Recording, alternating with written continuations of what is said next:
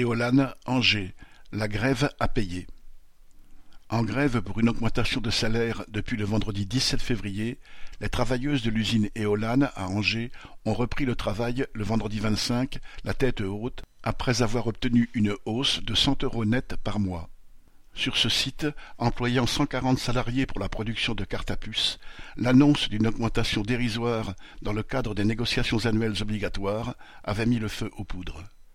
Quand on est à peine au-dessus du SMIC après vingt ans dans l'entreprise, il y a en effet de quoi voir rouge face à un patron qui ne propose que des miettes, ne permettant même pas de suivre l'inflation.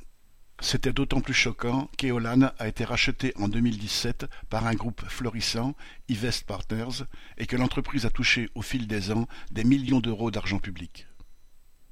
Du début à la fin, la grève a été suivie par la quasi-unanimité par le personnel ouvrier et même un peu au-delà. Cela s'est manifesté par la tenue de deux piquets de grève bien fournis où les discussions sont allées bon train autour d'un petit café ou d'un barbecue.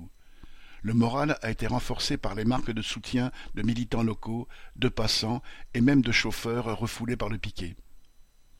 Jeudi 24 février, à 16 heures, les délégués des grévistes, syndiqués et non syndiqués, sont ressortis de leur rencontre avec le patron en annonçant qu'il était prêt à concéder cette augmentation de cent euros net.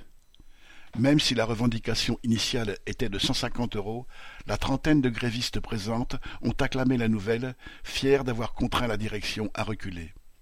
Le succès était d'autant plus appréciable que deux jours de grève sur cinq devraient être payés et les avancées obtenues à Angers étendues aux autres usines françaises.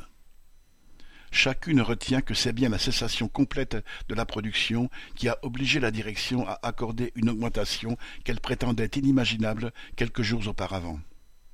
C'est aussi qu'il aurait été impossible de tenir toute une semaine, de surmonter les petits coups au moral ou la météo exécrable sans une solidarité sans faille. Comme le résumait une gréviste, c'est un bon début. Cette victoire ne doit être qu'une première étape, la solidarité a fait ses preuves, elle ne demande qu'à resservir. Correspondant Hello.